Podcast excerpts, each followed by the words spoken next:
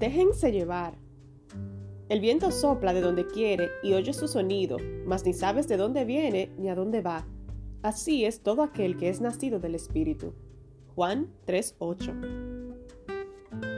Cuando éramos niñas, mis hermanas y yo teníamos un alma secreta para soportar los recalcitrantes veranos de Buenos Aires. Una piscina pelopincho rectangular de lona. A las tres nos encantaba jugar un juego que mi hermana mayor, Bettina, había inventado. Nadábamos en círculo con todas nuestras fuerzas para crear una especie de remolino de agua. Entonces, cuando mi hermana mayor juzgaba que la corriente era lo suficientemente fuerte, ella gritaba, ¡Déjense llevar! Por unos preciosos segundos flotábamos sin esfuerzo, llevadas por la corriente. Unas semanas atrás, mientras pedaleaba al trabajo en mi bicicleta nueva, me acordé de este juego.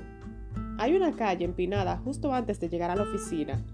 Subir es durísimo, pero en bajada no hace falta pedalear. Alcanza con la fuerza de la gravedad. Ese día, sin embargo, soplaba un viento implacable. Llegué a la cima, jadeante, con el viento y la lluvia golpeándome en la cara. Me detuve un segundo para respirar y después me lancé cuesta abajo, como escuchando un eco de mi infancia. Déjense llevar. Pero nada sucedió. En lugar de deslizarme a toda velocidad, quedé inmóvil. La única solución para contrarrestar la fuerza del viento fue pedalear cuesta abajo. Jesús, ¿Cuál es la lección que tengo que aprender? Oré mientras pedaleaba. Entonces vino a mi mente un versículo de la Biblia. El viento sopla donde quiere y oye su sonido, mas ni sabes dónde viene ni sabes a dónde va. Así es todo aquel que es nacido del Espíritu. Juan 3:8. No quiero ir en contra de tu espíritu ni de tus planes para mi vida.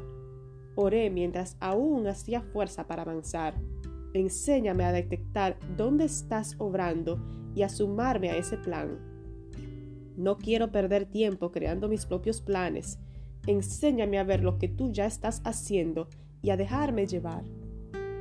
Uno de los mitos más peligrosos de la vida adulta es creer que estamos al control de todo lo que nos sucede, o que debería ser así. Esto no es cierto.